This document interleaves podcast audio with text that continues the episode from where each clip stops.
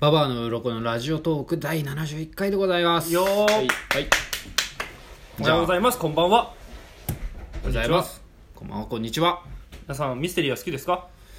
ミステリー？読みます？とまあ、うーん、僕はそんなに、りあえずねあの何はともあれあの綾辻ゆきとのあの10巻間の卒業読んでもらえばとりあえずいいんでとりあえず読んでください。とりあえず読んでください。わかりました。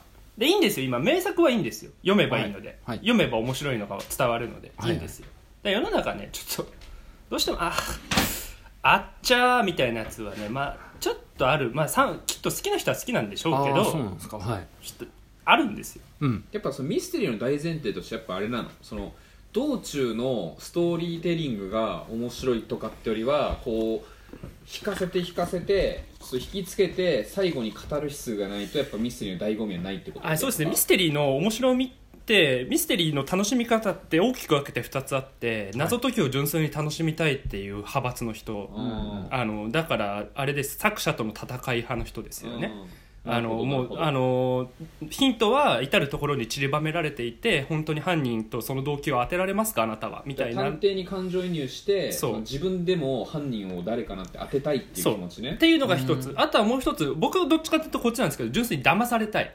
だ呪術トリックとか好きな人こっちが多いんですけど、うん。うん。なんかすあっと驚く意外な犯人とか意外な結末とか。実はこのなんか本編中にちょいちょい回想シーンのように語られてインサートされていた話は同時並行のリアルタイムの話でしたみたいな。例えばね。ね。とかそういう、うん。うわそういうことだったのかよみたいなびっくりしたいで、うん。どっちかじゃないですか、うんうん本でしかできない表現、そうそうそうそうそうそう本っていう音はい音になると分かっちゃうとかね、はいはいはいはいあるじゃないですか。で僕どっちかというとそっちなんですよ。でだからそういうのが綺麗にはまるとね、うん。ああめっちゃ気持ちいいじゃんっていう最高の空間になるんですけど、たいうん。なんかねすっぽ抜けちゃってるやつとかがあってですねうん。ちょっとそういうのをご紹介していこうという。だから別に、はい。まあ、好きな人は好きなんだろうけど僕にははまんなかったよみたいなことで、ね。はいはいはい。これね僕ね一つはっきりあるのがですね署名あんま言うのもよくないんだろうけどもはっき言わないと話せないから言うとうん。最後のトリック」っていう本があるんですよ、名作っぽいけどねタイトルから、ね。まずね売り方がそう「最後のトリック」ってタイトルでミステリーのもう最終的にたどり着く最後のトリックだこれがみたいな売り方してんのよ、帯とかも。だいぶ。なんか超名作感あるよねね。そうそうそうそうタイトルからしてそうそう仰々しいというか。でえっ、ともうね明言してんの犯人は読者っていうトリックですこれは。これめっちゃ面白そうじゃん。え最初に帯とかに書いてあるすごいね、それ。冒頭で言ってんの。犯人は読者です。へー。犯人はあなたって書いて読者って書いてあなたって書いてあるの。帯とかに。っだったんだていうトリックこれはっていう。これめっちゃ面白そうじゃんって思って、うん。え何？どういうことなの？って言って、まあ、読んで、まあまあいろいろねあのねあの本編でもちろんちゃんとあのストーリーはあるにはあるんですけど、結論、えっと、どういうことだったのかっていうと、うん。えっと、しんなんかその作中で亡くなった人が、うん。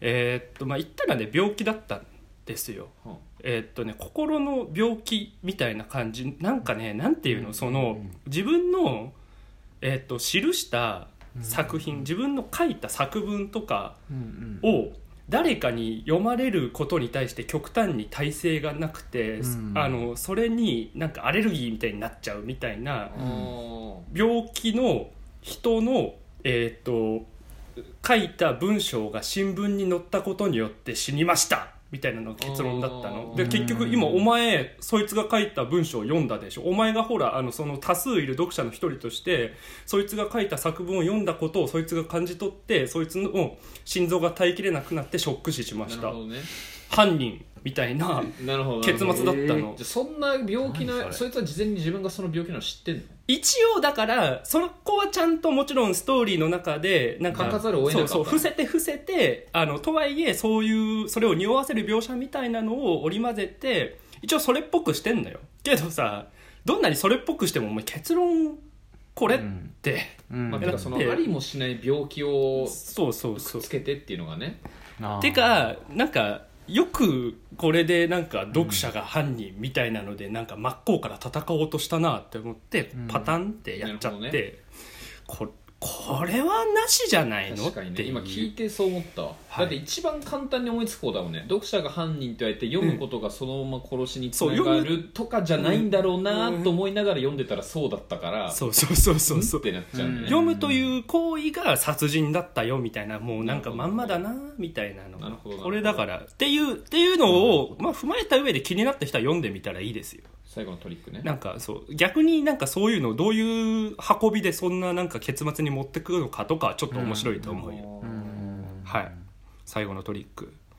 あとはね死なない生徒殺人事件っていうですね、えっと、こちらライトノベルですかねどっちかっていうと。これなんか何だったかな、うん、なんかねなんか都市伝説まがいみたいなやつで死なない生徒と呼ばれてる生徒がいたんだけどが死んだみたいな。これもちょっとなんかそれだけ聞くと引きがある冒頭。そうそうそうそう。冒頭なんですよ、まあちょっとラノベチックな感じなんでその死なない生徒とか出てきちゃうんですけど、これもでも皆さんなんとなく想像つくと思うんですけどこれ死なない生徒が死んだ、ああじゃあこれはもしかして死なない生徒っていうのは実は単独じゃなくて複数人いて、なんかそのうちの一人が死んだとかそういうことなのかな？でもさすがにそんな愛じゃないかって言ったらそういうそれだった。当たったんだそのまんま。あ っちゃーって言って あっちゃーって言って、まあ、一応ねあのラノベあるあるじゃないですけど、最後の最後に、っていう真相が判明した後に実は主人公が本当に死なないみたいな、ちょっとしたなんかオチみたいなのがあるんだけど、本当ものいたみたいなね。そうそうそう、お前が本物なんかいみたいなところで終わるんだけどいやいやいやいやいやいやみたいなね。やっぱ閉じた。そっと閉じました。これ。本をねはい、そっと閉じるんそですかっと閉じて、い。はい、あれっていう小説は。そっと閉じて本棚に戻る。戻すんですね。そうですね。投げつけたりはしない別に。そそんな失礼でしょ。もう静かな静かに。帯がさこう帯でちょっと帯のせいだよね。上げてくるのあるよね。帯のせいで最後の1ページをでひっくり返しますみたいなはいの帯があると、じゃあそこまでひっくり返んねえのねそうね。そうそうそう。で逆によそういう帯とか歌い文句でやってく系でうわちょっと面白いなって思ったのが僕「えっと、〇〇〇〇〇〇〇〇殺人事件」っていう本があったんですけどなんか聞いたことあるかも何それこれですねそうがおすすめしてたかもこちらはですね、はいまずそれこそさっきあのミステリーの楽しみ方2つあるって言って、うん騙されたいっていう人と、うんあとは純粋にあの作者との頭脳合戦をしたいっていう人、その両方にあたかもニーズ答えてるかのように冒頭で作者が字の文で言うんですよ。えっとこのミステリーは、えっと、犯人宛てでもうん。動機宛てでもトリック宛てでもありません。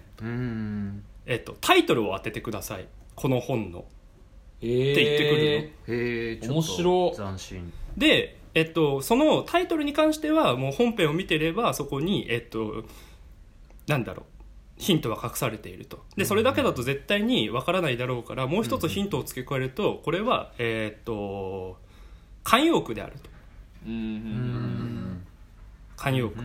なんかあるじゃん、えっと火のないところに煙は立たないとかああいうそうそうとかああいう表現ああいう慣用句の何かだよ。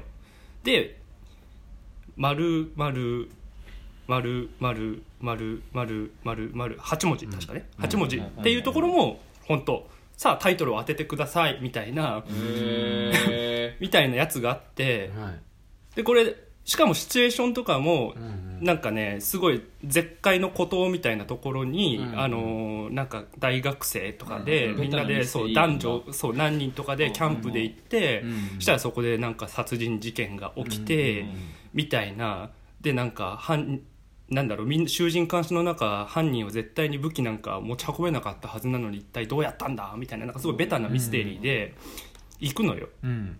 うん。で、まあ、それだけでも面白そうじゃん。うん。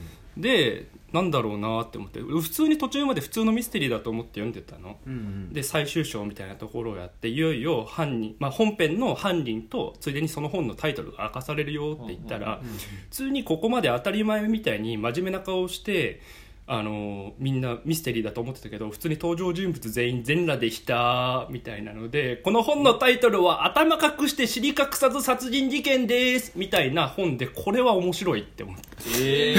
えー、面白いけどムカつくね。でしかも全裸でーすってマジでよくできてんなって思ったのがその全員全裸ってことに気づけば一瞬で犯人わかんの。でも全員全裸だってことにわからないと犯人絶対にわからないようにできてえるの何それ？じゃあもう一回読み返して全員が全裸の体で済んだらあこいつじゃん。そうどう考えても武器を隠せるのはあのこいつしかいないからみたいなことになってくるの。その全員がなるほどね。服を着てないからうん武器とかを隠す場所がない中、うん。このシチュエーションで武器を携行できたのは確かにこいつだけだみたいなことになっててこれはなんか逆にふざけたテンションできたのにめっちゃ面白いわって思って、はい、えー、確かね、えー、面白。いはい、っていう、すごいエロいね。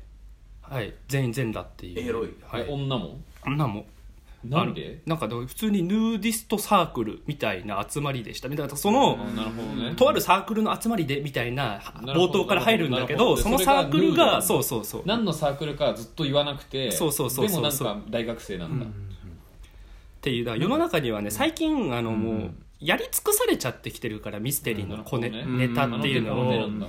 だからそういろいろそのシチュエーションとかそういういろいろな角度からなんか実験作みたいなのがいっぱいあるんで皆さんもあの適当にタイトルの引きとかだけでぜひ撮ってみたらいいよ。なるほど。そんな層がうん。今後発売でおすすめするやつあんの？なんか。でもねこれねちょっと若干ネタバレになるから言いたくなかったんですけどあの今度映画化、今映画化して「詩人層の殺人」っていうあのしあれシリーズなんですけど、あれうん結構ね、一発目の詩人層の殺人はそういう意味で言うとそのシチュエーションに工夫を凝らせた意欲作なんですよ、あれもねだいぶ実験的なことをやってるんでぜひよかったらあの映画じゃなくて本の方を読んでください。それ多分あの作者はい。今年中に新作多分出すと思います。バイバイ。はい。はい。いや面白かった